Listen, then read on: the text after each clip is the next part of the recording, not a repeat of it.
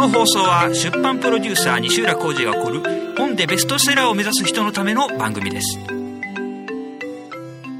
どうも、洞察率90%、平均部数4万5千部の出版プロデューサー西浦です。どうも、えーただいま絶賛口内炎中のアルラです。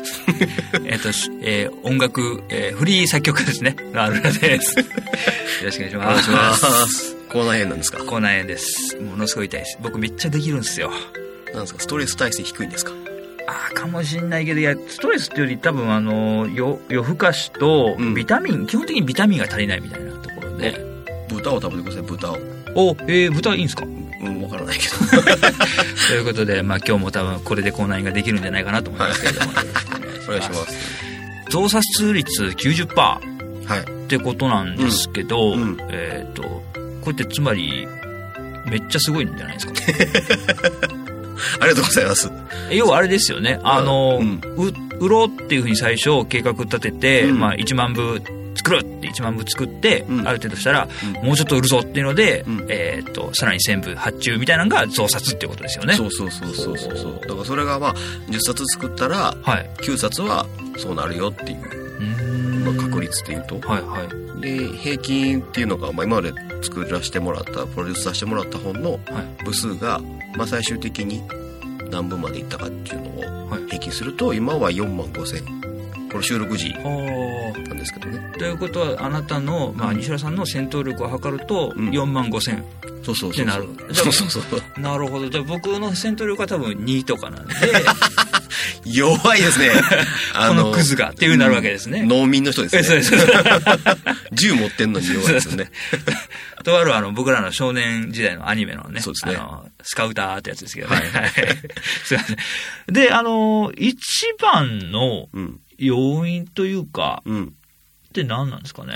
まあ、基本的には、あの、はい作る前の準備だと僕は思っていて、はいはいあの、本が売れるかどうかって、あの、作ってから売れるわっていうのはほぼないと思ってるんですよ。作る前にどんだけ準備をしてきたかなので、はい。まあ、準備をちゃんとやってたら、で、それをその準備をちゃんと実行に移せれば、はい。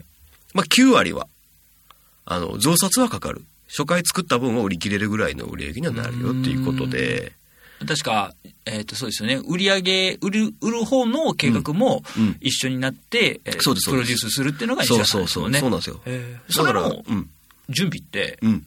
何をされてるんですか？そうなんですよね。いろいろ本当にだから、あるんですよ。準備って種類がはいはいあるんだけど、だから本当に枝葉末節といえばいろいろあるんだけど、一番、まあ大事かなっていう準備を、はいまあ、考えたら、やっぱりですね、その企画のことを考えたときに、ベストの編集者、出版社はいとのマッチングを、まあ、するうんっていうのが一番大事な準備なんじゃないかなと僕はちょっと思ってますね。なるほど。ここの話はすごく聞きたいんですけど、うん。一旦タイトルコールだけ入れていいですか？あの長くなりそうなんで。そうですね。はい、はい。ということでタイトルコールです。はい。麹西浦のしゃべり出版裏表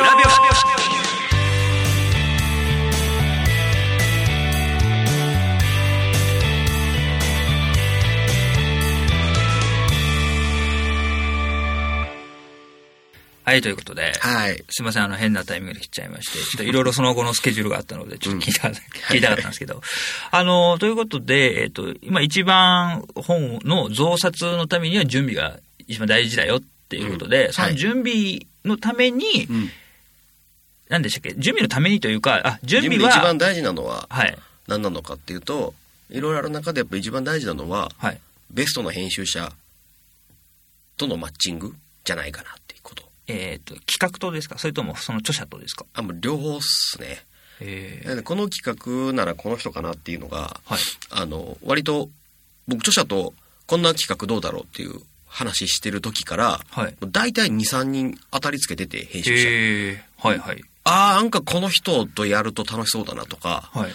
あこの人このジャンル得意だよねとか、見せ方とか、うんうん。なんかやっぱりこう癖と言いますかね、はい。うん、あるし、あの、企画の考え方、みんな違うんですよ。編集者ってね、あの、編集者って職業なんだけど、はい完全に個人商店なので、編集、編集者もですか？うん。ああ、だからその、もちろん会社員だから、はいはい。そういう意味じゃないんだけどうん、要はその編集者だからってみんな同じやり方ではない。ああ、はいはい。その人の特徴があるみたいな。そうそうそう。もう全然やり方違ったりするし、例えば、あの、タイトルとかをはい。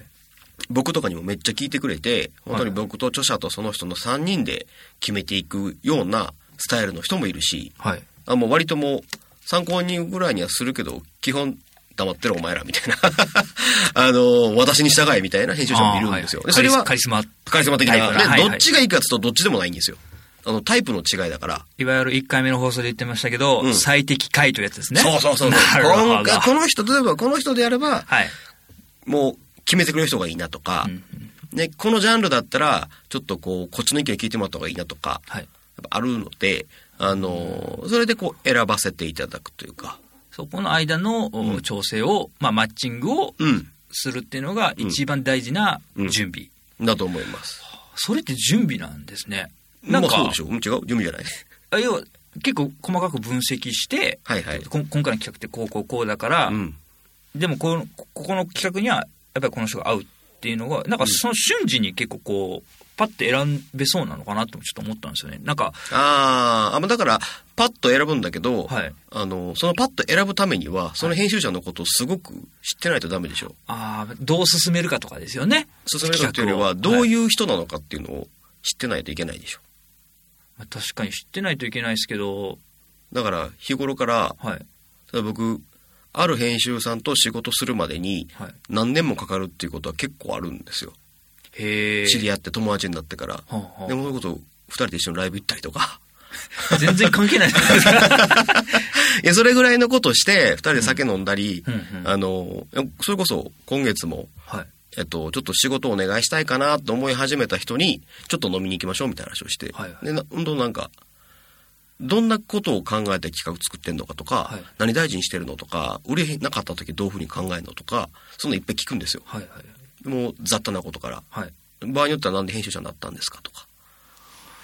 えそれそういう人とのその人の特徴っていうか特性っていうのをちゃんと一人一人分かった上上でで、預けれるそうそうそうそうそうそう。やっぱそれが逆にマッチングがミスしたらどうなるんですか？全然売れないですね。そやっぱり、まあ、確かに人で変わるとは思いますけど、うん。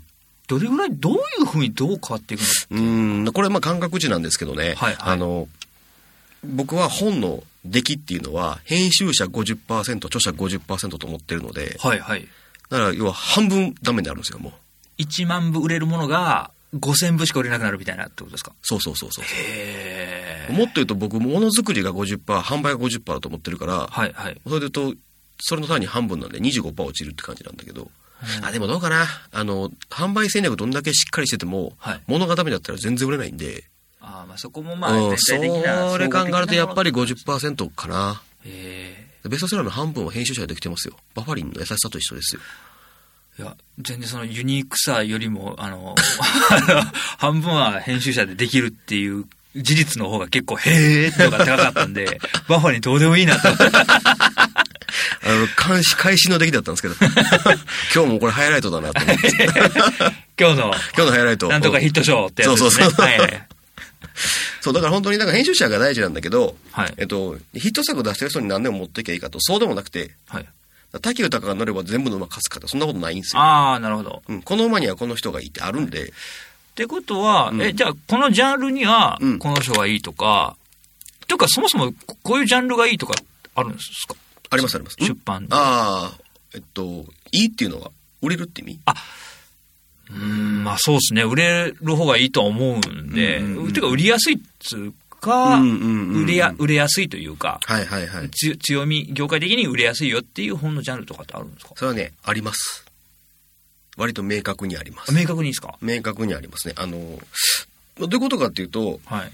まあ、読者が多いジャンルが売れるんですよ。すごい単純な話なんだけど。ああ、まあそうですよね。普通のビジネスってどあのユーザーが少なかったらはい。単価上げるとかしてこう少ないお客さんだけど売り上げでかいとか利益でかいっていう方法はあるんですけど、はいはい。紙の本って値段変わんないっしょ大体1000円前後あ大体そんな感じですよね。うんはいはい。ハードカバーでも2000円しないぐらい、うんまあ、2000円ぐらいかなみたいな、はいってなると読者の数をそう少なくして成功するパターンってあんまないんですよねうんうんうんやっぱ多くないとまあ売り上げ全体のパイが。そうそうそうですかい方がいいっていうことはいはいなんで、読者が多いジジャンルって何でしょうってことなんですよ。うーん、当てていいですかおこれはもうアルーラさんやっぱセンス溢れてるからな。えーっとね。そうですね。えーっと、あれです。えーっと、ライトノベル。ああ、ああ、ああ。小説ですね、要は。小説って、小説ね。広いかもしれないですけど。うんまあ小説、まあ小説の中にライトノベルがあるかな。ラノベルって小説ですもんね。はいはい。売れる。うん、非常にね、難しいというか、めんどくさいとこ疲れたなと思うと、今。一般的には、っていうか、どんなジャンルがあるありましたっけ？うんだからまずそれで言うと、フィクションとノンフィクションがあるので、はいはいフィクションで作り、作ったお話。はいはい。ノンフィクションっていうのは作ってない話なので、そうん、だから小説とかはフィクションに入りますよね。はいノンフィクションっていうのはそれ以外の、事実をもとにした。うんまあまあそうそう創作じゃないやつって感じなんですけど、意外とあのフィクションってはい。小説ってね好き嫌いがはっきり分かれるんですよ。好きな作家さん嫌いな作家さんああ、そうです。ね。はい。うん、だから例えばあの村上春樹先生とかであればそれは売れますよ好きな人多いから。うーんパイ大大きいから。でも、あくまででかくなると、アンチ村上春樹もおるんで、はいはいはい。うん。あの、結構こうね、難しくて、うん。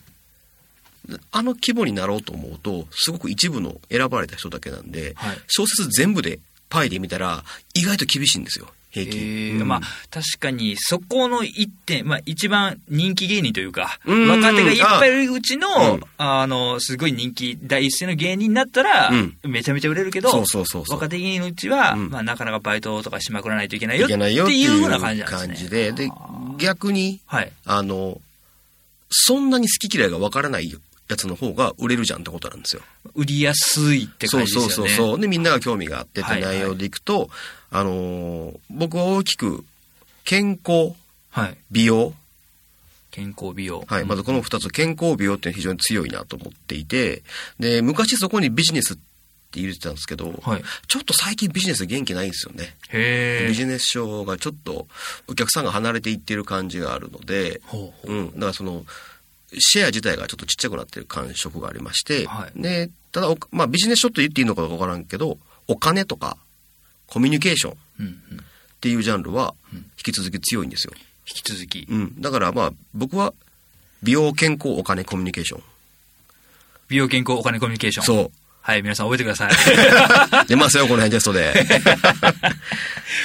ざっくり言うと、これ、まああと英語とかもね、はい。あの、昔からずーっとそこそこ大きい市場があるので、うん。まあ売れるかなと思うんですが、うんだ上げていくといくつかあるんですけど、他にも学習法とかえ、っね。てことは、うん基本的にその美容健康っていうのは女性向け、で、お金コミュニケーションは男性向けみたいな、そんな感じですか？あ、そんなことないですね。美容は確かに女性向けなんだけど、はいはい。それ以外は男女関係ないですね。もう入れ食い。入れ食い入れ食いうん 健康はだから年齢層高い方ですよね。だああ。日本って高齢化社会でしょ。はい。あで。うん。60オーバーの方々がたくさんいて、かつ、そこの年齢層ってお金出して本買うそうなんですよ。はい、ああ、なるほど。うん。うんだから、結構テレビとかで取り上げられたりすると、広がっていきやすい。はい。新聞広告も効果あるし。で、うんお金とかって、もう全ての世代にとっての結構命題じゃないですか。重要なですね。ね確かに。お金のことで悩んでない人なんか本当にごく一部の人間しかいないだろうから、はいお金ってやっぱりそう、非常に強いテーマで。であとコミュニケーションなんですけど、こんなもんもう人類の永遠の悩みでしょ。コミュニケーションのために文字が生まれたぐらいですもんね。そんな大した話してない。そそんなアカデミック。クなこと言われたら、なんか僕も一気にちっちゃい人間みたいじゃないですか。これは失礼しました。うんはいいやいや。いや、本当にだからね、その、人付き合いで悩んだりはい。するのが人間なので、はい。友達ができないとか、まあ確かに多いねねうん嫌われる勇気なんかがヒットしたのもそういうとこですよ。はい。コミュニケーションってすごいみんな悩んでるので、だか鈍感力とかですよね。らそのコミュニケーションっていうのは非常に売れるテーマであると言えるかなと。かしこまりました。まあ、ちょっと今日はこういうところではい時間になりましたので、ええ皆さんあのいろいろ質問とか聞きたいことあるかもしれないですけど、あのその時はお問い合わせいただければと思いますどっかになんか問い合わせフォームというか場所があると思うんで、はい。えー探してみてください 完全にこれ連続で撮ってるから、自分でできてない感じが丸出しですね。あの多分えーっと来週再来週の次の週ぐらいからは、はいえー案内してると思いますので はい、よろしくお願いいたしますどうも。ありがとうございましたありがとうございました。当番組ではあなたからのご質問、ご感想をお待ちしております。出版タイムスの Facebook ページへのコメントメッセージで、えーお送りください